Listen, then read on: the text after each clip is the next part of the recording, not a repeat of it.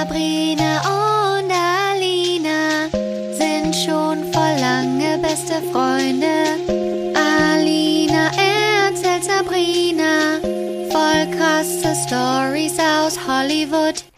Sie treffen sich jeden Montag und erzählen aus ihrem Leben.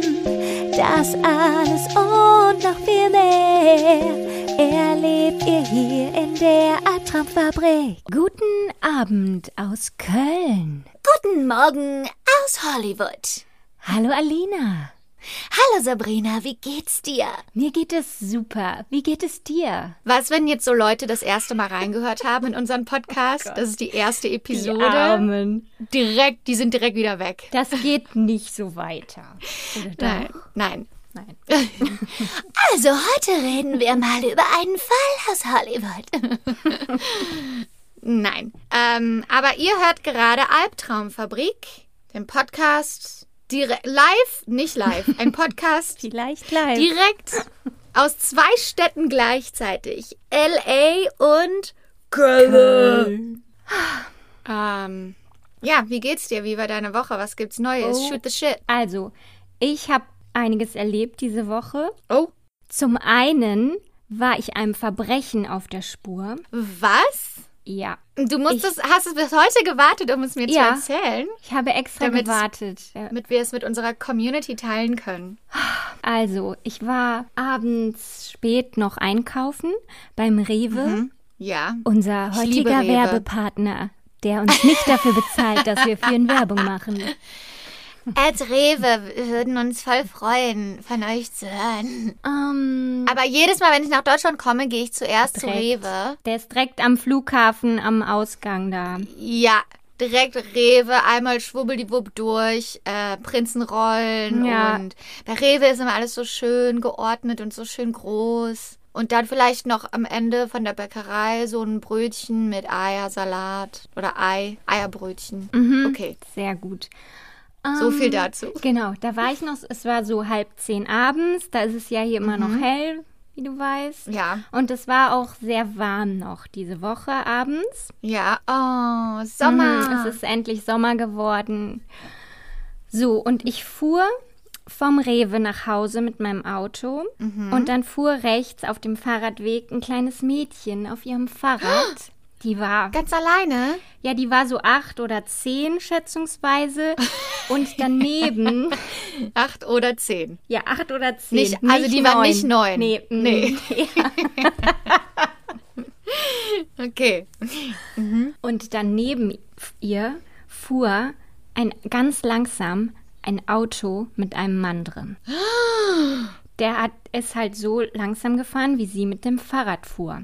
Und mein Gehirn hat sich sofort gedacht, okay, hier ist jetzt eine Kindesentführung im Gang. Ja, ja, Oder? ja. Ja. Ja, der da versucht drunter- die, ja. ja. Die andere Möglichkeit ist, dass es ein Opa oder ein Vater Ja, ist, genau. der Der Gedanke mit war. ihr mitfährt. Genau, der Gedanke war so darunter. Vielleicht Ja. ist es ihr Vater, der einfach sie begleitet und will, dass Mhm. sie sicher ankommt, da wo sie hin will. Ja. Aber das schien mir unwahrscheinlicher Äh, als, ja. als die Tatsache. In der Welt, in der wir leben. Ja. Wir leben hier nicht in einem Märchen. Ne? Wir leben Eben, hier in der wir Realität. leben in der Realität. Und da schien es mir viel plausibler, dass da jetzt Ja. eine Entführung im Gange ist. So. Das macht Sinn. Ja, und dann. Und an der Stelle möchte ich auch sagen, wenn man was sieht, wo was äh, nicht in Ordnung sein könnte, äh, wenn am Ende alles okay ist, ist doch egal. Ist doch dann. Ich als Elternteil würde mich freuen, dass die, dass die Nachbarschaft sich äh, nach dem Wohlbefinden meines Kindes äh, in, du weißt schon, Bemüht. Bemüht. Ja, dass man offenen Auges durch Ja. die Gegend fährt oder geht. Lieber nachfragen, Ja. lieber was sagen. Hab ich ja, mir auch okay. gedacht. So, Genau, richtig Dann so.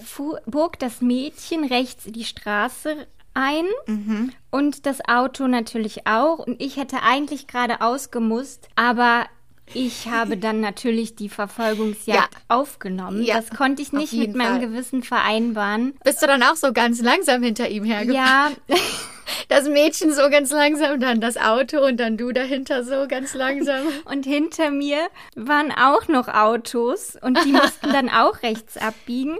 Und dann hielt der Mann, der das Mädchen entführen wollte, er bl- Ja. blinkte dann rechts und hielt dann an. So, und hinter mir waren halt auch Autos. Und dann bin ich Ja. vorbeigefahren, bin dann aber sofort rechts die Straße rein, hab mich da gedreht. Ja, Er ist dann weitergefahren und dann, dann war ich wieder hinter ihm. sehr Richtig gut. schlau von mir, ne? Ja. So, Ja. und dann bin ich ein bisschen auf Abstand geblieben, damit es nicht so auffällig ist, aber es war natürlich Mhm. Ja. klar, dass Total auffällig. Das war super auffällig. An deinem Auto sind so ganz große Sticker drauf, so ich finde jeden Entführer. True Crime. Sabrina auf Verbrecherjagd steht da drauf. Habe ich so eine, wie so eine Taxi Obendrauf so. Ja. Ja. ja, ich bin gerade im Einsatz. Eins. Undercover.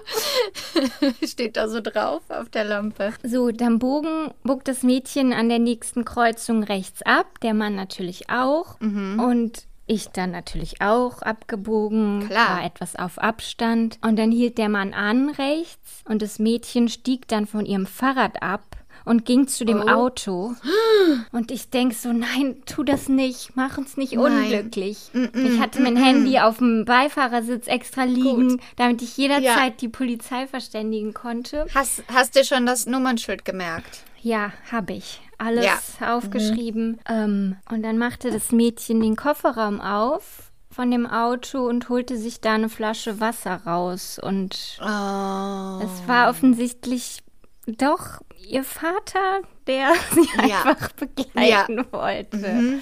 Ja, dann habe ich mich ein bisschen geschämt, bin dann an Nein! ihnen vorbeigefahren und sie haben mich halt voll angestarrt auch, weil ich sie die ganze Zeit verfolgt habe. Und ich weiß nicht, muss ich mich schlecht fühlen oder? Nein, auf gar keinen Fall. Du hast das Richtige gemacht. Wie schon gesagt, also lieber nachfragen, lieber was sagen, weil wenn alles in Ordnung ist, wenn das normale Menschen sind, ja, dann was ist jetzt das Schlimmste, was passiert sind, dass die gedacht haben, ah, da, da ist eine alle. Verrückte. Wer weiß, was der gedacht hat. Vielleicht hat er gedacht, ist das meine Ex? Ist das meine Sie hat mich gefunden. Ist das meine Geliebte?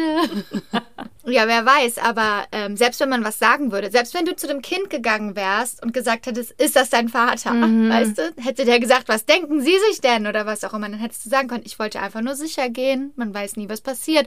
Dann sagt man, oh, okay. Und dann, dann war's das. Aber wenn da wirklich was gewesen wäre, hättest du ein Leben gerettet, eventuell. Ja, Also- aber war nicht. Also, Aber kommt noch. ja, mein großer Tag kommt vielleicht noch. Ich hoffe, dass niemand, ich hoffe, dass niemand in Gefahr ist, aber Leute sind täglich in Gefahr und ich hoffe, dass du mit deiner Rettungslampe jemanden retten kannst eines Tages. Ja, danke, Alina. Weiß ich sehr zu schätzen. Ja, also wenn da jemand ist im Kreis Köln, der von seinen Verwandten bei einer Grillparty am Wochenende hört, hör mal, da war eine Verrückte, die ist, It was die hat uns beobachtet. Der erzählt dann so, da war eine Frau, ich glaube, die wollte meine Tochter entführen. Wahrscheinlich haben die mich angezeigt. Weil Ja. ich eine Vorladung von der Polizei. Der hat sich, der hat sich dein Kennzeichen Genau. gemerkt. Aber als ich ungefähr in dem Alter war, also entweder acht oder zehn, und da bin ich immer zu, zu Fuß zur Schule gegangen. Ich habe da in einem kleinen Dorf gewohnt, Brachelen, Kreis Hückelhofen. Und da war das so, da sind wir wirklich, also ich habe da auf der Annastraße gewohnt und da war quasi so Unten auf der Straße hat ein Mädchen gewohnt, mit der ich zur Schule gegangen bin. Da hat die Natalie, die kennst du doch, die Natalie, Ja. hat mitten auf der Straße gewohnt.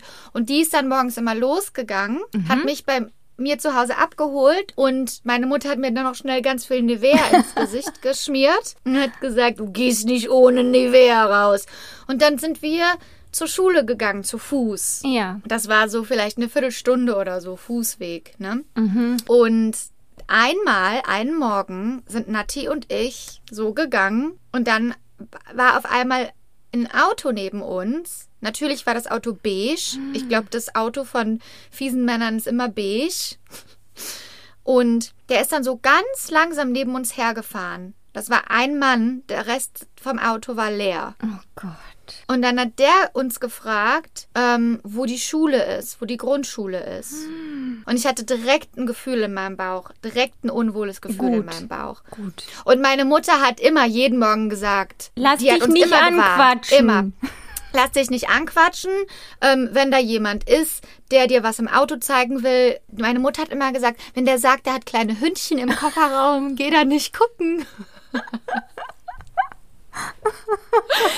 Die hat aber auch zum Beispiel gesagt, du musst keinem Erwachsenen zuhören. Also auch Vätern von Freundinnen, theoretisch, die, wenn, wenn dein Bauchgefühl sagt, nein, musst du nicht auf die hören. Die einzige, auf die du hören musst, bin ich, Ja. deine Mutter. Richtig so. Und aber auf jeden Fall hat dieser Mann dann uns gefragt, dann haben wir gesagt, gerade da vorne an der Kreuzung rechts und da ist das. Mhm. Und dann hat er gesagt, ja, ähm, ich muss da nämlich meine Tochter abholen oder meine Tochter absetzen oder sowas, aber da war keine Tochter im Auto und wieso würde der die abholen morgens? Gott.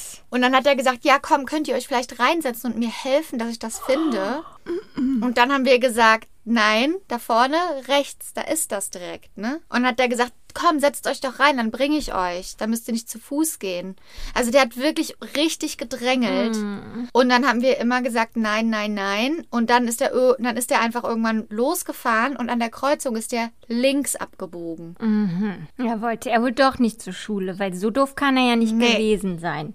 Er Nee. rechts und links nicht unterscheiden kann. Ne. Und ich sage dir, Nati und ich, wir wussten, dass da was nicht stimmt. Aber weißt du, was das Komische war? Mhm. Wir haben dann so einen Pakt geschlossen, dass wir niemandem davon erzählen, weil wir uns geschämt haben. Oh ja, das ist doch schrecklich. Wir haben uns dann geschämt, dass, ich weiß auch nicht, ich kann dir das nicht mehr sagen, dieses Gefühl, das war so, wir haben was falsch gemacht oder Mhm. so, wir haben, wir waren die Opfer oder keine Ahnung, ich weiß es nicht, aber dann irgendwann, direkt danach war irgendwas in dem Dorf, ich kann dir nicht mehr Mhm. genau sagen, was, aber die, alle Eltern haben sich so versammelt und, und dann hat meine Mutter mich, glaube ich, hingesetzt und ha- hatte halt ein Gespräch mit mir, weil die gesagt hat, wir müssen extra vorsichtig sein und ich weiß nicht mehr genau. Ich muss meine Mutter mal fragen. Ja, frag sie Und mal. dann habe ich und dann habe ich ihr das erzählt. Und dann hat sie auch gesagt, ich verstehe das, dass du Angst hattest, uns das zu sagen. Genau, weil warum hatten wir Angst, das zu sagen? Weil wir dann diejenigen sind, die das Aufsehen erregen oder den ja, weil Ärger einfach machen beschuldigt oder- äh,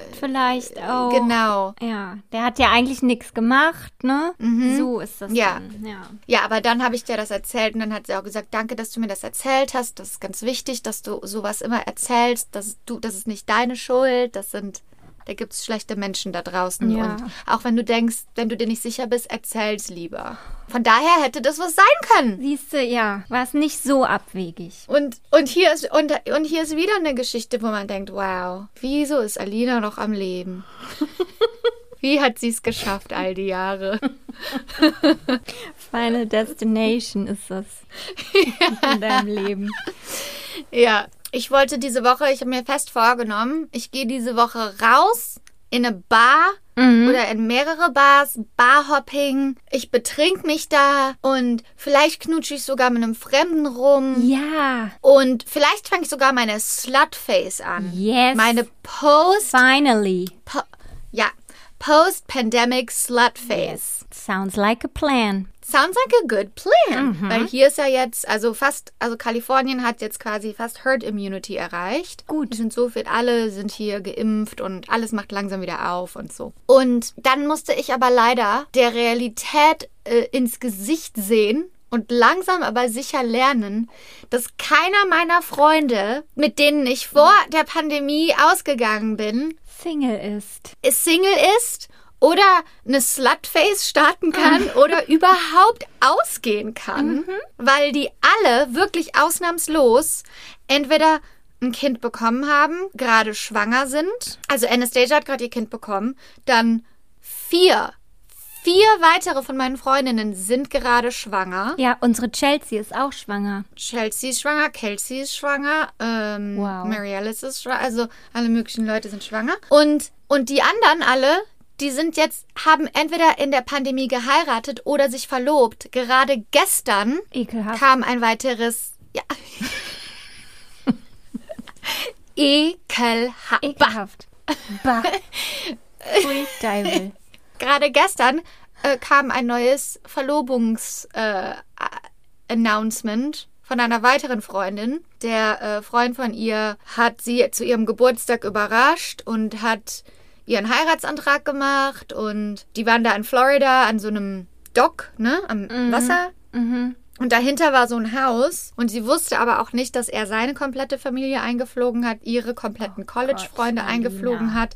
Und dann, direkt nachdem sie Ja gesagt hat, sind dann bei dem Haus so alle Leute so rausgekommen, haben gejubelt und so. Also eigentlich ein schöner Schön Proposal, aber ja. Meine Gott, mein Gott. Ihr- Du bist, ah, ihr seid 28. Wartet doch, wartet doch mal Ja. eine Minute, ey. Ja. Und dann, weißt du, musst du dir vorstellen, sitze ich hier mit meinem ganzen neuen Make-up und mit meinen coolen neuen Outfits, ready to go out.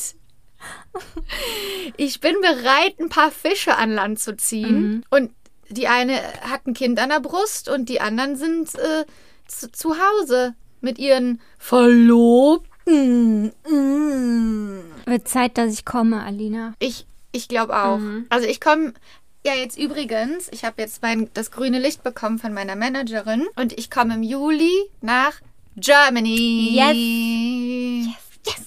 Dann machen wir Grillpartys. Und mein Bruder hat gesagt, die holen sich einen Pool vielleicht. Dann können wir da Poolpartys machen. Dann laden Und wir dann alle können wir unseren- Freunde ein zu deinem genau. Bruder. Ja, habe ich dem schon gesagt, dass ich schon Leute eingeladen habe, obwohl das Haus noch gar nicht fertig ist. Ja, dann sollen die sich mal haben noch ranhalten, bitte. Da ist noch nicht mal eine Küche drin. Und ich habe schon Leute eingeladen zum Grillen. Dann wird's Zeit.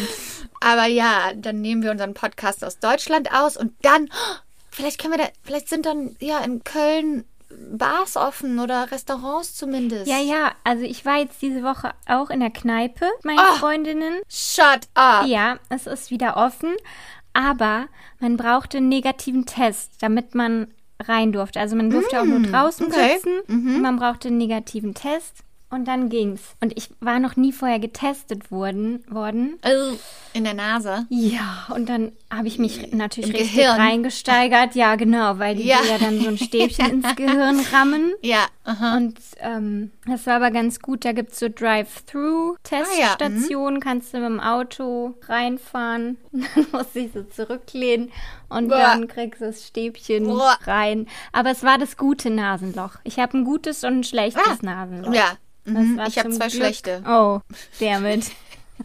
Das war im Guten und das ging auf jeden Fall. Okay. Und dann war ich in der Kneipe und es war cool. Oh. Aber ich dachte die ganze Zeit, dass ich was Verbotenes mache. Ja, ja. wir sind so Ich dachte, traumatisiert das jetzt. kann nicht erlaubt sein. Hier sind so viele Leute. Das ist wieder jetzt für das komplette Volk so, als würden wir laufen lernen wieder. Müssen uns neu dran gewöhnen, aber war gut. Oh, wa jetzt muss ich kurz eine Idee aufschreiben. Jemand, der einen wieder hilft, in sich in die Gesellschaft zu integrieren. Jemand, der einem hilft. Das ist da ein mach ich Job? einen TikTok draus. Ja. Vielleicht auch. Ja, wie so Kindergärtner, aber halt für Erwachsene, die jetzt wieder aus der Ja, Pandemie das ist ein rauskommen. Life-Coach, der die Leute wieder Ja. neu ins Leben führt. Kann Genau. man bestimmt richtig Geld mit verdienen. Das machen wir. Das wäre eine Idee. Schreibt das, schreibt es auf die Liste von unseren Businesses, die wir alle schon jetzt aufmachen. Eine Religion gründen und ja, Buch schreiben, alles möglich. Ja. Boah, dann ja, wenn ich dann da bin, dann gehen wir, dann gehen wir, kauen wir richtig auf die Kacke in Köln. ich sag's dir. Können Mhm. die Männer sich aber in Acht nehmen, du. Ja. Ich krieg das Wohnzimmer und du kriegst das Schlafzimmer. Wir holen alles nach, was wir in dem Jahr verpasst haben. Wir machen an einem Tag machen wir Karneval, einem Tag machen wir so äh, Weihnachtsmarkt mit Hall- Punsch. Ja, Halloween, alles machen Genau. wir. In einem Wochenende. Ah, das finde ich gut. Das ist ein Plan. Aber um nochmal zu den Nasenlöchern zu kommen. Ja. Was ist Ich damit? glaube, ich habe zwei schlechte Nasenlöcher, weil ich habe ja in meinen 20ern, da hatte ich noch nicht so ein großes Selbstbewusstsein, da habe ich eine Nasen-OP. Und ich mochte immer mein Seitenprofil nicht, ne? Mhm. Also mag ich immer noch nicht, aber ich habe gelernt, damit zu leben. Und da habe ich mir die Nase, habe ich eine Nasen-OP, wie du ja weißt. Ja, weiß ich. Ist ja nicht Ähm, schlimm. Nö. Um Gottes Willen, jeder macht mit eurem Gesicht und euren Körpern, was ihr wollt. Ich bereue es auch nicht. Also meine Nase sieht ja auch noch normal aus. Ähm, weil ich das, weil ich die auch nicht so behandelt habe, wie man sollte eigentlich nach einer OP. Aber Oh. okay. Aber ich glaube, dass da irgendwas. mit der, bei der OP ist irgendwas passiert oder weil ich danach so schnell wieder äh, gearbeitet habe oder so, dass da die Schleimhäute nicht richtig funktionieren oder so, aber da ist oder vielleicht sind es auch einfach nur Allergien hier in LA, aber also das, das tut mir immer weh da drin. Und da ist immer so Blut drin und Oh. sowas. Ich meine, die Luft hier in LA ist eine Katastrophe. Ich habe auch hier einen Humidifier im Zimmer, aber ich glaube, ich muss das mal untersuchen lassen. Ja, muss man zum HNO gehen. Ja, aber ich vertraue den Ärzten in Deutschland mehr als den hier Ja, kannst LA. ja, wenn du hier bist, machen. Ja, ja. Habe, ich habe meine Nasen-OP auch in Deutschland machen lassen. In München. In Minga. Ja, auf jeden Fall glaube ich, dass da was nicht stimmt mit meiner Nase. Vielleicht brauche ich noch mal eine Nach-OP. Oh Gott. Elf Jahre später. Nachkontrolle. Gehst du zur Nachkontrolle. Nach elf Endlich Jahren. gehe ich zur Nachkontrolle. sagt er so, oh nee, das ist nicht gut verheilt. Oh, das müssen wir leider da ist noch nicht- mal ja. aufbrechen mit Hammer und Meißel. Ja. Ja, was hast du noch erlebt diese Woche? Nee, das war's. Ich war beim Corona-Test in der Kneipe und auf Verbrecherjagd. Ah ja, das stimmt. war ziemlich, Das ist eine gute Woche. war ziemlich heftig für eine Woche. Also, Ja, ja, das ist einiges. ja. Anyway, können wir ja, können wir ja zu unserem heutigen Thema kommen. Gerne. Oder? Auf jeden Fall. Also, ich dachte mir, nachdem die letzten zwei Episoden und Wochen so, da war so viel Information und so viel, das war so ein spezieller Fall, da müssen wir wieder ein bisschen zurückkommen zu unserem klassischen Thema. Mord? Ein guter, ein guter alter klassischer Hollywood-Mord. Danke Gott. das habe ich mir gewünscht. Heute reden wir über den Mord an Superpublizistin, Hollywood-Publizistin Ronnie Chasen. Okay, habe ich noch nie von gehört. Sehr gut. Und dann werde ich dir das erste Mal davon erzählen. Also Publizisten, für die, die es vielleicht nicht so wissen, Publicists in Hollywood sind diejenigen, die wirklich tatsächlich hinter den Kulissen alles. Das sind die wahren Superhelden im Filmgeschäft Okay. und im, im Geschäft der Stars und Sternchen. Also der Job einer, eines Publicists, zum Beispiel Celebrities haben Publicists, PR ist das einfach, ne? Celebrities haben die, äh, Filme haben die, das sind quasi die Leute, die dafür zuständig sind, dass die Presse und die Welt weiß, was gerade alles im Leben von deren ähm, Clients abgeht. Also, wenn du jetzt die Publizistin von Angelina Jolie bist, buchst du die bei einer Late-Night-Talkshow, damit die über ihren neuesten Film reden kann. Oder guckst es die Presse. Guckst einfach, dass sie so viel Presse wie möglich bekommen. Jetzt reden wir natürlich auch über A-List. A-Lister, für die ist es natürlich auch einfach, Presse zu bekommen. Aber es gibt ja so viele Celebs und so viele Leute, zum Beispiel auch Regisseure haben Publizisten oder Leute, die Musik machen in Filmen haben Publizisten. Das wird dann besonders wichtig vor der Award Season, vor Golden Globes oder vor den Oscars. Die Publizisten versuchen dann Aufmerksamkeit auf die Leute zu bekommen, damit die nominiert werden oder damit die am Ende gewinnen oder. Also Publizisten sind die, die immer am Telefon sind, wenn die mit einem Star unterwegs sind, die immer mit irgendeinem was am Regeln sind. Zum Beispiel Publizisten haben dann auch mehrere Klienten und wenn jetzt zum Beispiel die einen ihrer Stars bei Jimmy Kimmel reinkriegen und der sagt ab oder so, dann sagen die, dafür können wir aber da, euch den hier anbieten Ah, ja. oder keine Ahnung was. Die sind immer irgendwas am Regeln und die sind so richtig, also das ist ein richtig harter Job und da muss man für geboren sein. Für dieses Hasseln, dass das einem egal ist, wie nervig man ist bei den Leuten. Trotzdem muss man es schaffen, irgendwie von denen gemocht zu werden. Weißt du, das Ja. ist alles so ein. Und ähm, Ronnie Chasen war also eine, eine Star, ein Star-Publicist in Hollywood. Die hat sich hier einen Namen gemacht. Die kannte jeden und jeder kannte sie. Das ist äh, Ronnie Chasen. Und ähm, ich zeig dir nachher mal ein Bild oder du kannst ja mal kurz auf ein Bild gucken. Genau, also ich das ist so eine blonde, mhm, blonde, ähm, wunderschöne Frau in ihren 60ern, die hier in Hollywood alles regelt. Am 6. November im Jahre 2010 war die Premiere von dem Film Burlesque mit Christina Aguilera, Cher. Cher und Stanley Tucci. Den habe ich letztes Mal noch mal geguckt. Also die, die Songs in dem Film, die sind echt mega, ne? Super, ja. Ja, und die Premiere zu dem Film, Premierenparty zu dem Film war im W Hotel in Hollywood. Waren wir da Kenn mal? ich. Da waren wir bestimmt Ja. doch mal. War auf einer Jazzparty oder so, da waren doch immer diese Jazz-Nights. Genau.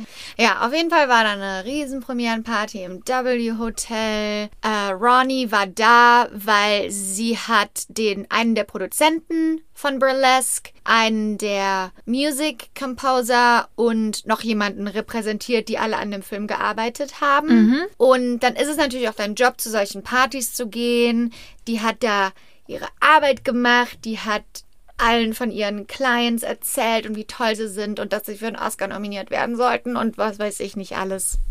Dann spät nachts ist sie in ihren Mercedes gestiegen und hat sich auf den Weg nach Hause gemacht und ist von dort aus Sunset entlang nach Hause gefahren. Und du weißt ja, der Sunset Boulevard, der stretcht sich in LA von Downtown durch Koreatown durch East LA, wo eigentlich alles ein bisschen sketch ist und alles ein bisschen also ähm, nicht so toll ist. Düster, ne? Zieht- Ja.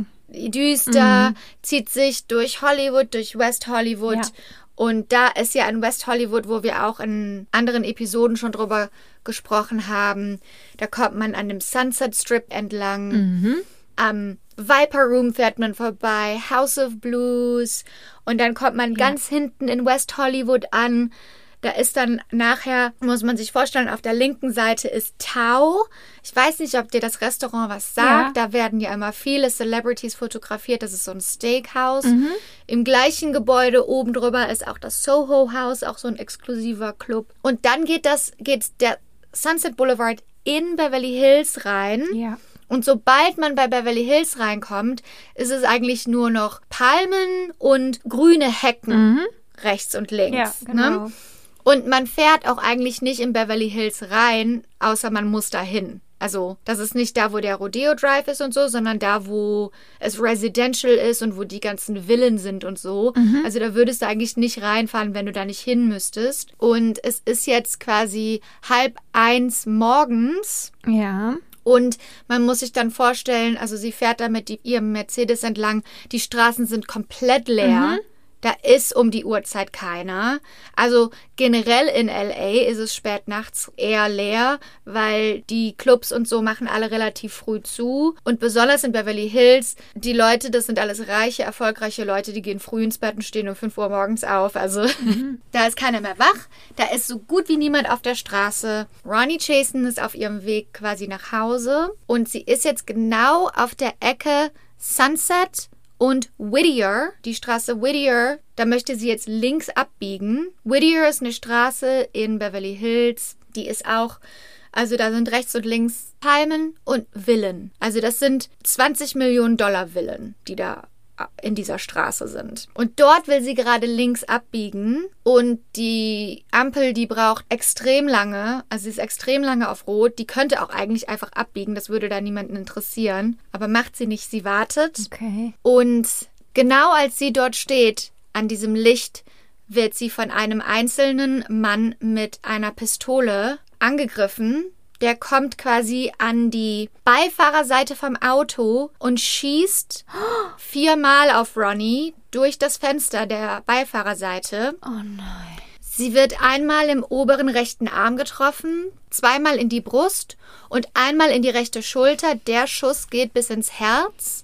Und das ist der Schuss, von dem man glaubt, der ihn getötet hat. Das Auto fährt dann quasi, biegt dann links ab, weil ihr Fuß ist noch auf dem Gas und fährt noch einen halben Kilometer weiter, Oh, rollt fuck. quasi und knallt dann in eine Straßenlaterne rein Mhm. und sieht dann quasi aus wie ein Unfall. Und ähm, ein paar Minuten später kommt ein Pärchen vorbei in einem Auto und die rufen sofort 911.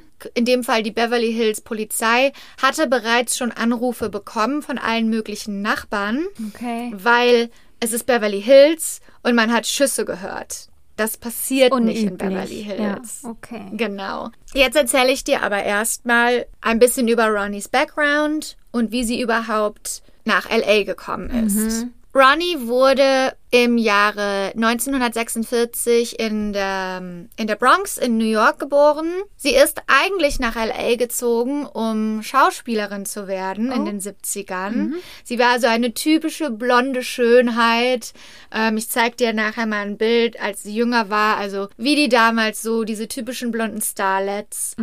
Ähm, sie war auch in ein paar Fernsehserien drin, also hat ein bisschen gearbeitet als Schauspielerin, hat sich aber letztendlich dazu entschieden, den Sprung zum PR zu machen. Das ist auch nicht unüblich. Also es gibt viele Schauspieler, die irgendwie ihren Weg finden, die ihre Liebe finden, die ihre Liebe zum Business einfach haben, aber einfach diesen ganzen Zirkus nicht mehr mitmachen Ja. wollen, von rejected werden und dies und das und ähm, dann irgendwie ihre Liebe zum Casting finden. Also ich habe ein paar Freunde, die jetzt im Casting sind und die das auch lieben, weil die lieben Schauspieler und die wollen an dem Erfolg teilhaben von Filmen und Serien und Schauspielern oder PR oder Manager oder was auch immer. Und in Ronnys Fall war es halt PR und sie hat sich eine riesen Karriere aufgebaut. Ihre Freunde sagen, sie war sehr, sehr ehrlich und sie war extrem, also ein extremer Hustler. Ihre Freundin Kathy Berlin hat gesagt, dass sie fast alle Sachen, die sie irgendwie bekommen hat in Magazinen oder so, wenn sie ihre Stars da reinbekommen hat, die Hälfte davon war, weil die, die Journalisten und die Leute einfach nicht mehr mit ihr dealen wollten und einfach nicht mehr Nein sagen wollten. Die wollten einfach sagen, okay, Ronny, okay, Ja. äh, Okay, dann aber ich's dann halt, dann hör auf mich anzurufen. Genau. Aber so musst du sein als Ja, Publicist. auf jeden Fall. Cool. Ähm, aber die Leute haben sie auch geliebt. Also Mhm. sie war so eine Person, die extrem pushy war, aber auch extrem geliebt war im Business. Zum Beispiel eine Geschichte, ich glaube, die sehr gut ihren Charakter darstellt, ist, ähm, wenn sie in irgendwelchen fancy Restaurants war, in irgendwelchen vornehmen Beverly Hills Restaurants für irgendwelche Meetings oder so. Da ist das ja eher nicht normal, wenn man am Ende was über hat vom Essen, dass man sich das dann einpacken lässt und mitnimmt. Ne? Nee. Das heißt, wir nennen das hier Doggy Bags. Ja. Also dann kriegt man so eine Papiertüte, das sieht aus, als wäre da ähm, Hundefutter drin. Deshalb heißt es Doggy Bag. Aber die hat sich immer eine Doggy Bag geben lassen, egal wo die war und egal mit wem die da war. Und die Leute haben dann auch immer so gesagt, boah, ey, also äh, ist die arm oder was? Also muss sie hier das Essen aufheben. Aber was sie damit gemacht hat, ist, sie ist zu ihrer Mutter gefahren, damit ihre Mutter dieses vornehme Essen haben konnte und dieses Hollywood-Leben mit ihrer Tochter teilen konnte. Süß. Und das war, und ich finde das halt cool, dass ihr das dann scheißegal ist, was Ja. irgendwelche reichen Leute über sie denken. Genau. Das war Ronnie. Also die hat auch mit vielen A-Listern zusammengearbeitet. Die hatte ihre eigene Publicist ähm, Agency. Die hat zum Beispiel auch viele Musikleute unter Vertrag gehabt, zum Beispiel Hans Zimmer. Oh, Einfach krass. nur der größte Komponist in, in Hollywood. Und ähm, genau, als sie zu dieser Zeit, als sie ermordet wurde, hat sie gerade an dem Film Alice in Wunderland gearbeitet, der damals rauskam um die Zeit. Äh, während ihrer Karriere haben die Filme, an denen sie gearbeitet hat, in der Spanne ihrer Karriere, also sie war sechs, äh, 64, als sie gestorben ist, 150 Oscar-Nominierungen bekommen. Wow. Sieben von den Filmen, an den, denen sie gearbeitet hat, haben bester Film gewonnen bei den Oscars. Ähm, zum Beispiel einige der Filme waren No Country for Old Men, Slumdog Millionaire und äh, The Hurt Locker. Das heißt, glaube ich, auf Deutsch äh, Tödliches Kommando. Ja, The Hurt Locker, tödliches Kommando. Äh, genau, ja. Zur Zeit ihres Todes war ihr Anwesen 6,2 Millionen Dollar wert. Also sie hat es richtig geschafft in Yes. Hollywood. Sie war auch nicht verheiratet, hatte keinen Ex-Mann, keine Kinder. Also es war eine richtige Karrierefrau. Gut. Sie hatte einfach da ihre Karriere. Ist eine Frau nach unserem, Ja. das ist eine Frau nach unserem Da Geschmack. ist noch Hoffnung für Ja? uns, ne? Dass man auch so Leben Ja. führen kann. Gut. Ja, genau. Also nicht, da ist nichts irgendwie was Komisches in ihrer Vergangenheit, die- nichts Komisches in ihrem Leben. Das ist einfach nur pretty straightforward und hatte da ihr, ihre Millionchen und ihr Häuschen und hat immer noch hart, also hat hart gearbeitet, obwohl sie das alles hatte. Aber wieso wollte sie jemand umbringen? Dann. Das ist die Frage. Kommen wir also wieder zurück zum Geschehen. Die Beverly Hills PD wurde gerufen.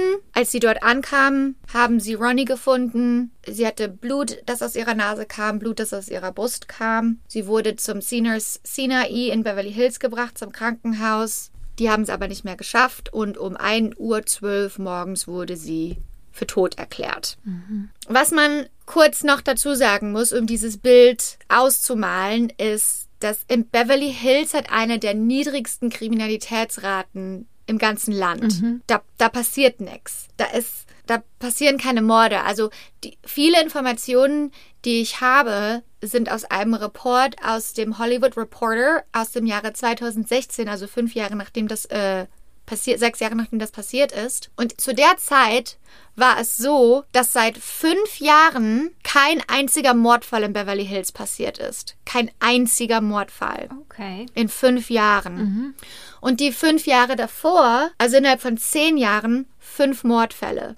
Mhm. Okay, die meisten Mordfälle davon sind, Frau und Mann haben sich gestritten, einer hat den anderen ja. erschossen, das wurde immer aufgeklärt. Mhm. Einer dieser fünf Mordfälle war der Bruder von Mark Ruffalo.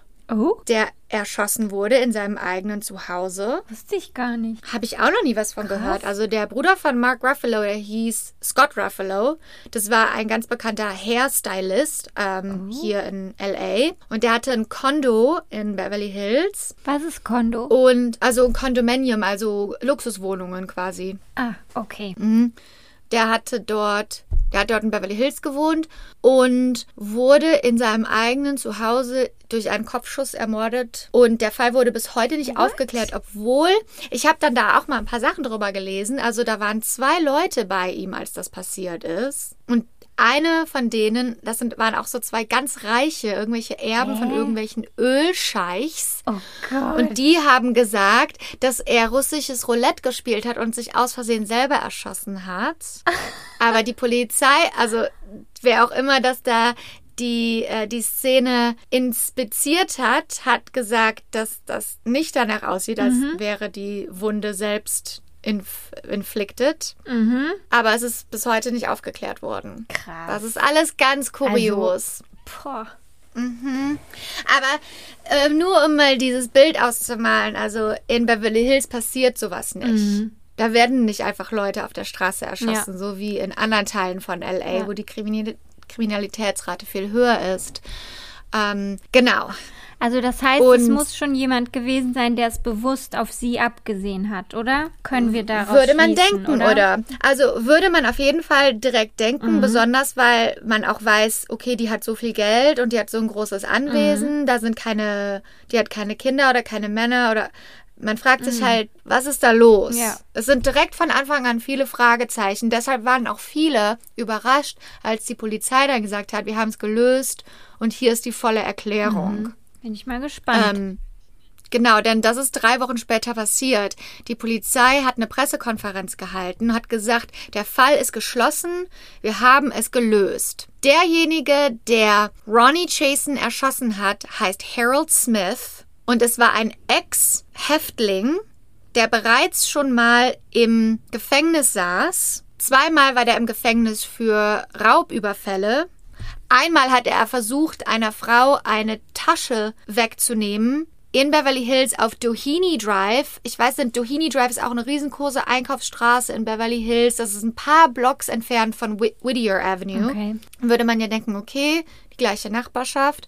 Er hat versucht, diese Frau auszurauben und, und als sie sich gewehrt hat, hat er ihr den Kiefer gebrochen. Ew. Also nicht so ein toller Typ, war mehrmals im, Krank äh, im Krankenhaus, im Gefängnis. Mhm. Wie haben Sie ihn gefunden? Wie sind Sie auf dieses, diesen perfekten Verdächtigen gekommen? Harold Smith lebte in den Harvey Apartments. Ähm, also hier haben die Wohnungsgebäude ja immer Namen, mhm. ne, oft in LA.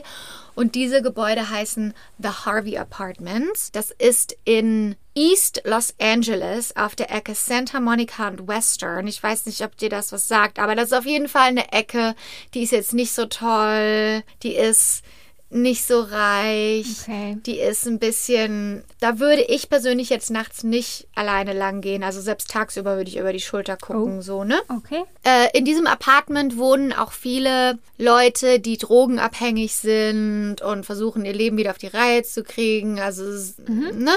Ja. Und einer von seinen Nachbarn hat bei der Sendung America's Most Wanted angerufen. Und um dort einen Tipp abzugeben. Ist ja klar. Wieso auch bei der Polizei bei der Fernsehsendung. Ich will, ich will ins Fernsehen. und hat gesagt, 90 Minuten nachdem der Mord an Ronnie Chasen stattgefunden hat, ist Harold Smith zu ihm gekommen und hat gefragt, ob irgendwas bereits in den Nachrichten berichtet wurde über eine Tat in Beverly Hills. Oh. Und dann hat er gesagt, er muss noch mal zurück nach Beverly Hills, weil er sein Fahrrad dort gelassen hat. Oh, sehr verdächtig. Ja, dann hat die Polizei den Tipp bekommen von America's Most Wanted und am, um halb sechs spät nachmittags am 1. Dezember, nachdem sie diesen Tipp bekommen haben, haben sie sich auf den Weg gemacht zu den Harvey Apartments. Dort haben sie in der Lobby unten, äh, sind sie auf Harold getroffen. Sie haben sie als Polizei identifiziert. Dann hat Harold eine Pistole aus seiner Tasche gezogen und hat sich erschossen. Nein! Oh Gott, scheiße. Damit habe ich nicht gerechnet. Ja. Fuck. Der Nachbar, der auch den Tipp abgegeben hat, der hatte ein paar Kisten von Harold bei sich, weil Harold wurde eigentlich schon rausgeschmissen von seinem Apartment, weil er seine Miete nicht zahlen konnte. Und er hat ein paar Sachen bei seinem Nachbarn gelassen, angeblich. Okay. Und dann hat die Polizei da durchgeguckt und dann haben sie dort vier Hülsen gefunden. Ja. Und dann haben sie diese Hülsen testen lassen. Und dann kam zurück, dass diese Hülsen auf die Pistole passen, mit der Ronnie erschossen wurde. Und damit wird für die Polizei der Fall geschlossen. Nachdem sie diesen Bericht zurückbekommen haben, dass die Hülsen auf die Knarre passen, haben sie diese Pressekonferenz gehalten und gesagt, wir haben unseren Mann, obwohl sie zu diesem Zeitpunkt noch keine, die haben zum Beispiel keine Kontoauszüge gecheckt von Ronnie Chasen, die haben keine Cellphone Records, also Handyrechnung oder Handy-Tracing Ja. gecheckt. Sie haben, ihren Com sie, sie haben ihren Computer nicht gecheckt, ihren Harddrive nicht gecheckt, gar nichts. Die haben einfach nur gesagt, das ist genug Beweis für uns, wir geben eine Pressekonferenz. Und bei der Pressekonferenz ähm, wurden die auch von Reportern richtig ausgequetscht, weil die Reporter fanden das auch eher suspekt. Oder, was heißt suspekt? Die Antworten waren denen nicht genug. War zu einfach. Und dann Zu, ja. ja, du musst natürlich auch wissen, die Beverly Hills PD, die, die haben mit Mord nichts zu tun normalerweise. Weißt du, was ich meine? Die holen normalerweise, wenn du in einem, Stimmt, ja. in einem Polizeipräsidium bist, wo du mit sowas nicht viel zu tun hast, holst du Leute von außen rein, haben die aber nicht gemacht. Die haben gesagt, wir haben das gelöst. So war das. Und irgendwann wurden die auch richtig genervt bei dieser Pressekonferenz und haben gesagt, wir haben jetzt hier die Antworten gegeben, so war das. Und ähm, dann später die Investigation, also die Untersuchung ging weiter nach dieser Pressekonferenz. Die haben dann auch irgendwann diese ganzen Sachen aus Ronnys Leben gecheckt und haben dann nochmal ein Statement an die Presse rausgelassen, haben gesagt, nach einer intensiven Untersuchung in Ronnie Chasens Mordfall haben wir hundertprozentig feststellen können, dass der Schuldige Harold Smith war. Okay. Aber haben Sie die Tatwaffe gefunden und DNA-Spuren und Schmauchspuren? Also die haben nichts freigegeben von der von den Beweisen. Die haben nur gesagt, so war das, müsst ihr uns jetzt vertrauen. Ich muss mal gucken, was Harold Smith wieder aussieht. Also Harold Smith ist ein schwarzer Mann, Ja, okay, das wollte ich nämlich gerade. der Harold Smith war ein schwarzer Ex Verbrecher. Also der passt überhaupt nicht in das Bild von Beverly Hills rein. Beverly Hills ist sehr weiß und sehr reich. Also normalerweise, wenn ein Fall abgeschlossen ist, also Case closed, dann gehen viele Informationen von der Untersuchung, werden öffent veröffentlicht. Ja. Hat die Polizei aber in dem Fall nicht gemacht. Ähm, es gab auch einige Reporter, die haben mehrmals über die Jahre versucht, an die Sachen ranzukommen. Die haben die Polizei sogar verklagt, Und im Jahre 2016 hat es dann endlich geklappt. Deshalb kam dann nachher auch dieser Hollywood Reporter Artikel raus, den ich, über den ich hier auch rede. Okay. Im Jahre 2016 hat die Polizei die Akte teilweise freigegeben. Also es waren immer noch viele Sachen, die nicht freigegeben wurden. Und die Reporter haben dann richtig in diese Akte sich reinge reingelesen. Die Polizei hat in der Pressekonferenz gesagt, dass die Pistole, mit der sich Harold Smith erschossen hat, die gleiche Pistole war, mit der Ronnie Chasen erschossen wurde. Okay. Deshalb haben Leute dann gedacht, die das nicht angezweifelt haben, okay, dann muss es der ja gewesen sein, Ja. wenn das die gleiche Pistole war.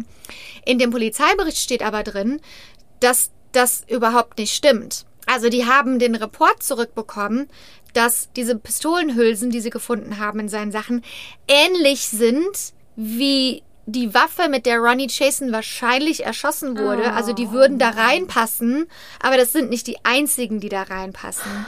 Und da, es ist wahrscheinlicher, dass die Waffe, mit der Ronnie Chasen erschossen wurde und die Waffe, mit der Harold Smith sich erschossen hat, angeblich, dass das zwei verschiedene Waffen sind. Aber das kann man doch prüfen. Ja, ja, man, man, die, die Tatwaffe von Ronnie hat man ja nicht. Man hat ja quasi nur die, die Wunden in, in ihr drin. Ja, aber das kann man nachstellen. Ja. Und dann kann man ja sehen, ob das genau identisch ist mit den Einschusslöchern oder Ja, nicht. also in dem Bericht stand drin, dass es sein kann, dass es die gleiche Waffe war, Aber aber, es nicht nicht. hundertprozentig. Okay. Aber die Pe Beverly Hills PD ha- hat bei diesem bei dieser Pressekonferenz gesagt, okay, das ist genug, um zu sagen, das war auf jeden Fall die gleiche Waffe. Verstehe, okay.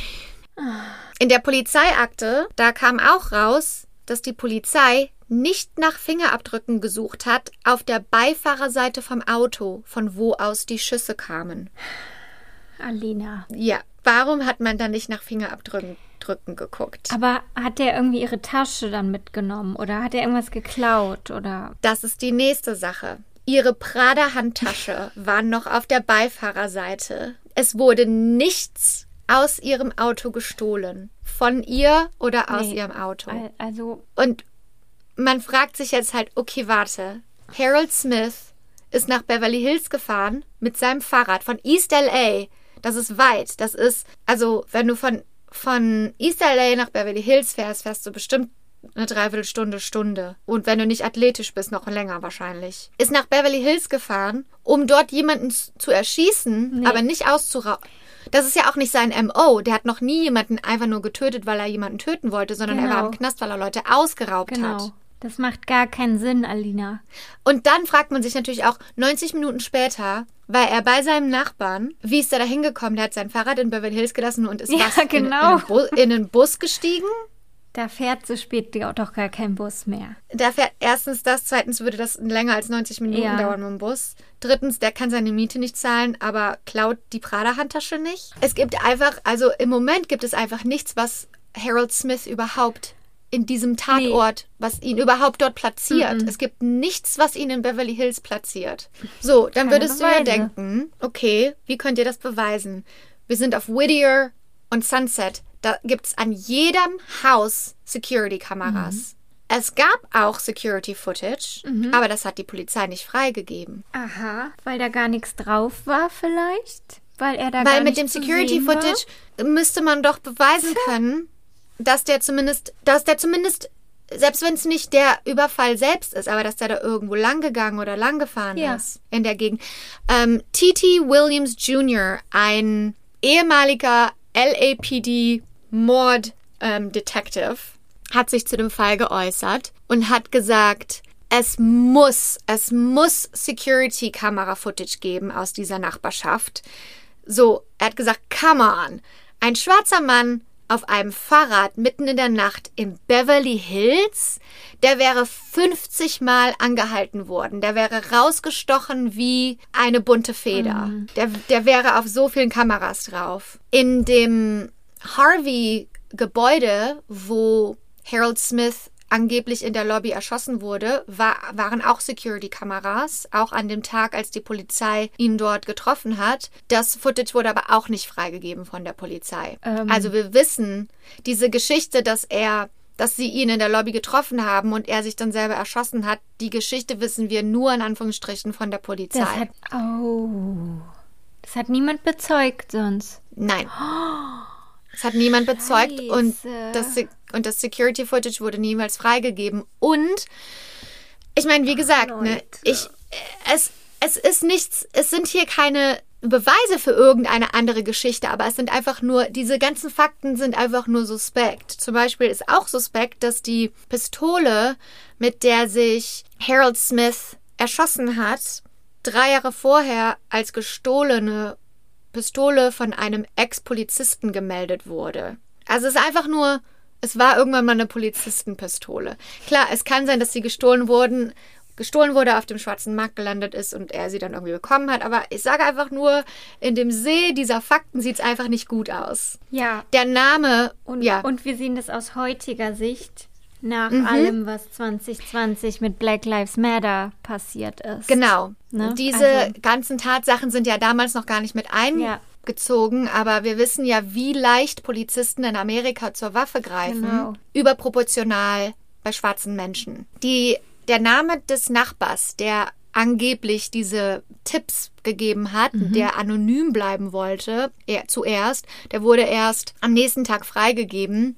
Also, was ich daraus nehme, ist, das hätte keiner überprüfen können, ob diese Tipps und diese Statements wirklich von dem Nachbarn kamen oder ob die sich nachher Nachbarn, das ist jetzt meine Meinung, meine Meinung, einfach nur rum, ähm, Sch- Geschichten rumspinnen oder ob die sich danach jemanden in diesem Gebäude gesucht haben, in dem Gebäude von Drogenabhängigen, Ja, hast dem ein bisschen Geld gegeben. ein bisschen Geld oder selbst, die hätten ja auch sagen können, okay, eigentlich können wir dich dafür verhaften, Ja, was du in deiner das Wohnung sogar. hast. Ne? Ja, also wer stimmt. weiß. Ich, ich sag mal so, ähm, die Liste an Vorwürfen daran, wie die LAPD und die Beverly Hills PD korrupt sind, die Liste der Vorwürfe ist lang. Ja, Es gibt und also- wie sie ihre Macht ausnutzen auch. Also Das, das geht weit, bis weit zurück, bis früher in den 50ern, 60ern, Ja. 70ern. Da ist es ein, also da gibt es richtige Verschwörungstheorien oder vielleicht auch nicht Verschwörungstheorien darüber, was die LAPD hier alles abzieht. Und ich sage ja einfach nur, dass das alles ein bisschen suspekt ist. bin ich voll bei dir. Also Also ein schwarzer Ex-Sträfling, den man überhaupt gar nicht mit keinem Beweis am Tatort platzieren kann. Es gibt also jetzt quasi gar nichts mehr, was ihn dort platziert, von dem wir wissen. Die Beverly Hills Police sagt einfach, nee, nee, so war das. Weil, warum würde der nach Beverly Hills fahren? Der kann doch einfach in Koreatown oder wo auch immer der da wohnt, wenn der jemanden erschießen will aus Jux und Dollerei. Oder wenn der von jemandem angestellt wurde, wird da, wird da was vertuscht, weißt du? Hat den jemand. So, pass auf. Jetzt kommt nämlich noch was raus. ja. Und zwar wieder keine Anschuldigung, einfach nur ein interessant, einfach nur interessante Fakten. Ronnie hatte einen, ein Testament aus dem Jahre 2006. Das war ihr neuestes Testament, das sie hinterlegt hatte. Weil, wie gesagt, sie hatte Millionen von Dollar. Das Testament konnte aber keiner mehr finden. Also mussten sie ihr altes Testament nehmen aus dem Jahre 1994. In dem alten Testament stand, dass der Großteil ihres Erbes an eine ihrer Nichten geht. Die hatte zwei Nichten. Und die, also zwei Nichten. Und die andere Nichte, die zweite Nichte bekam laut des alten ähm, Testaments nur 10 Dollar. What? Also die hat da Pechmarie. irgendwie geschrieben. Ja, Goldmarie und Pechmarie. Die hatte in dem Willen irgendwie geschrieben, ähm, ja, ich weiß, was das bedeutet und was das für Implikationen hat, aber die, diese zweite Nichte bekommt nur 10 Dollar. Wer weiß, was da gerade abging im, im 94 in dem Leben von dieser zweiten Nichte. Aber Wow. es gab auf jeden Fall ein zweites Testament. Ich weiß nicht, was da drin stand, aber das konnte komischerweise nicht gefunden werden. Was hier kommt wieder meine persönliche Meinung, ist sehr, sehr komisch, dass das nicht gefunden wurde. Ich glaube, Ronnie Chasen ist eine überorganisierte Person. Das liegt vor allem beim Notar, das Testament. Ja, oder im Safe irgendwo. ja. Also, mm -mm, da ist So, irgendwas richtig faul. suspect, suspect, right? Das ist einfach, das stinkt einfach zum Himmel, Ja. der ganze Fall. Absolut. Ähm, ja, in einem anderen Artikel irgendwo habe ich gelesen, dass Harold Smith angeblich rumgeprahlt hat in dem Gebäude, dass er 10.000 Dollar bekommen hat dafür, dass er jemanden ermordet. Aber das kann natürlich auch wieder das weiß man natürlich nicht, ob das stimmt. Und zwar, und dann, wo, wo ist auch das Geld? Genau. Wo ist das? Wo ist das? Und wenn das so ist, wieso hat man dann nicht, wieso, wieso haben die den Fall geschlossen? Weißt du, was ich meine? Ja. Wieso haben die den Fall geschlossen? Und, und dann haben die wirklich gesagt, ähm, dass die glauben, dass das einfach ähm, Road Rage war, dass es, dass es einfach, haben kein richtiges Motiv angegeben, es war einfach ein schlechter Typ, der hat die erschossen und das war's. Ende der Story. Aber, Könnte sein, aber es ist sehr, sehr unwahrscheinlich. Wirklich. oder? Ja, also. Und dieser, ähm, dieser Reporter, der diesen Hollywood Reporter Artikel geschrieben, Artikel, Artikel geschrieben hat, der hat auch wirklich alles versucht. Also der wollte auch eine Reportage darüber machen und eine Dokumentation und alles, was der versucht hat, wurde irgendwie abgeblockt von Authorities. Also die haben den immer wieder quasi verweigert, Informationen zu kriegen und da weiterhin reinzugucken. Und viele von ihren Freunden, die. Ach so, und viele von ihren Freunden haben auch gesagt, die auch am Abend bei dieser Premiere waren, es wurde niemand ausgefragt. Man muss doch fragen, hatte sie Streit mit jemandem? Ja, Hab, ja. Hatte sie eine Beziehung mit jemandem? Hat sie, hat sie jemandem Geld geschuldet? Ja. Hat jemand ihr Geld geschuldet? Ha, wie war sie drauf auf der Party? Was, was, war, Ja, was war waren die letzten? SMSen? Die haben gar nichts nachgeguckt. Leute, das weiß doch jeder, wie man investi wie man ermitteln muss. Das Mhm. könnte ich ja besser. Du? Ja. Ja, du würdest da mit deinem Auto, wo drauf steht Undercover, Hätte sie direkt verfolgt, hör mal. mit allen Nachbarn geredet. Also, Nee, also das stinkt ja bis zum Himmel. ja. Und dass die das halt so unter Verschluss halten, die ganzen Informationen, das macht es ja nochmal umso verdächtiger und umso mehr, ähm, wie sagt man, umso mehr Pulver ist ja dafür irgendeine Ja. Verschwörung. Also, Genau. wenn sie es einfach darlegen würden, hier so, das und das sind die Fakten, die Genau. Beweise haben wir. Hier ist die Sache, was ich traurig finde, ist, die haben gehofft, dass das ist zwar alles suspekt, aber die Leute können es ja nicht anders beweisen und das geht dann einfach irgendwann weg. Und ich glaube, genauso ist es auch passiert, weil wenn ich heutzutage das google, also damals im Jahre 2016, als dieser Report rauskam und als sich alle gemeldet haben, gesagt haben, hier stimmt was nicht, stand da, da kommt noch was. Da kommt noch was in den nächsten Jahren. Und jetzt sind wir im Jahre 2021 und das ist leider das Letzte, was ich jemals darüber gehört habe, wenn ich im Internet rumsuche. Und das ist einfach traurig. Das wurde also in meiner Meinung nach nicht aufgeklärt, was Ronnie Jason passiert ist, warum es ihr passiert ist. Und zum Beispiel einige Freunde, die in diesem, in dieser Reportage, in diesem äh, Artikel auch genannt werden, die sagen, weißt du, Ronnie Jason war jemand, die hat für Leute gekämpft bis zum letzten.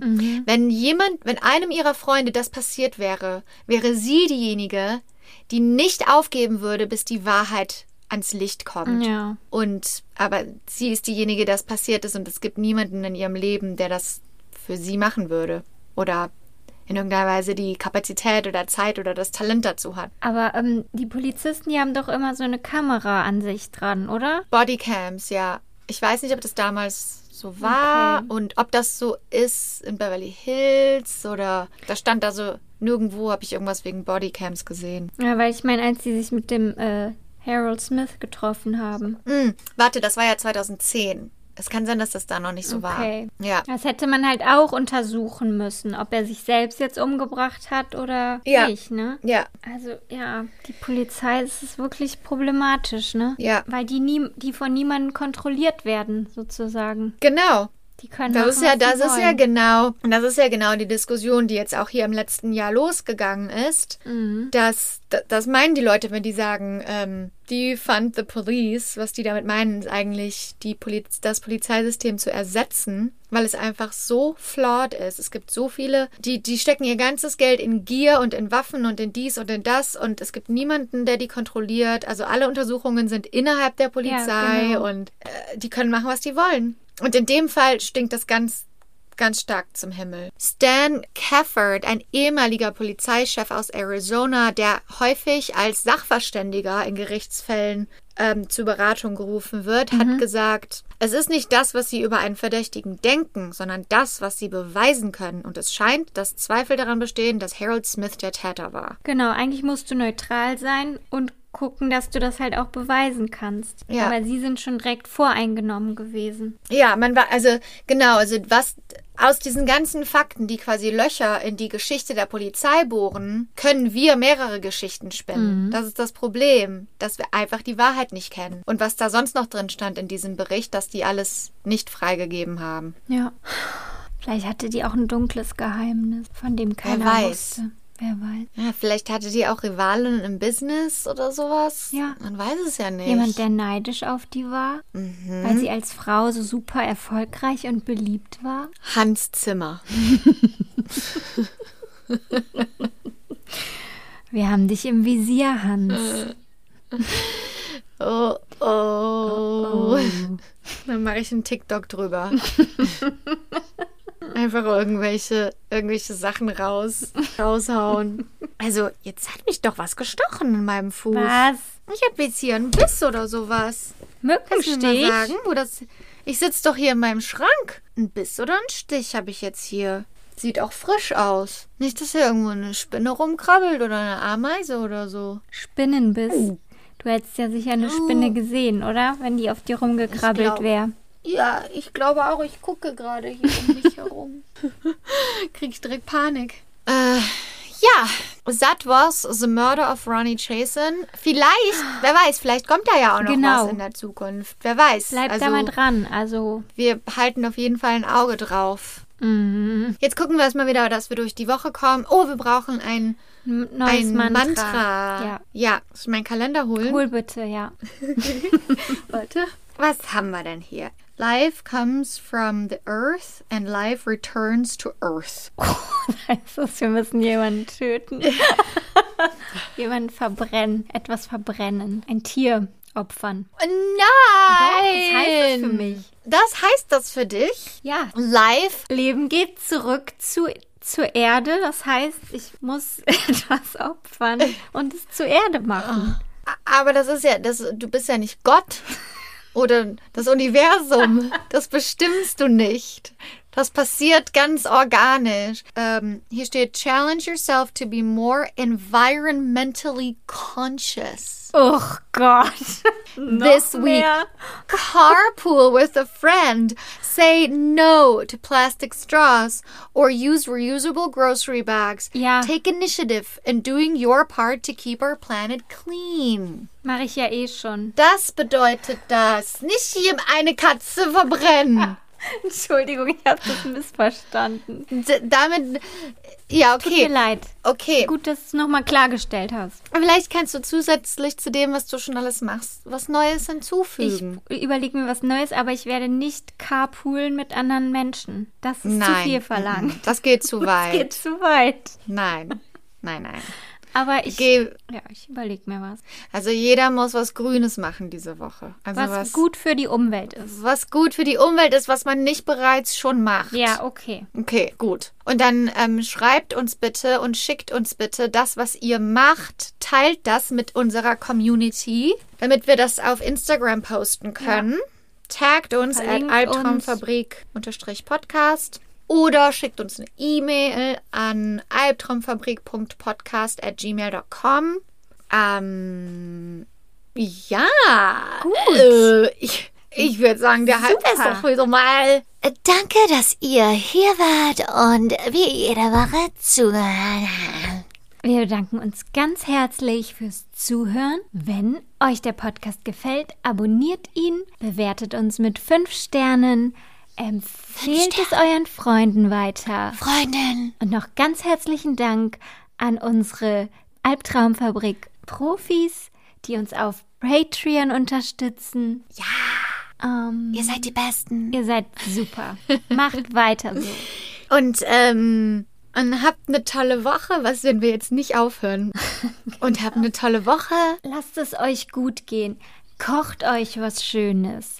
Denkt auch mal an euch selber. Genießt alles. Genießt die Woche, genießt jeden Tag. Wenn was nicht so läuft, tief durchatmen. Wenn nicht, ist auch es nicht gibt für schlimm. alles eine Lösung. Macht euch da keinen Stress. Ihr seid Genau. klasse. Ihr seid klasse, wir, Wir sind, sind klasse. super. Wir sind die Besten. Gemeinsam sind wir unschlagbar. Wir sind Nummer eins und ihr seid Nummer zwei. Ja, aber ihr könnt auch auf eins hochkommen. wenn ihr uns folgt und bewertet und uns weiterempfehlt. So könnt ihr, das ist die, die Antwort, in- so um später Aline? in den Himmel zu kommen. So kriegt auch ihr euren eigenen Planeten.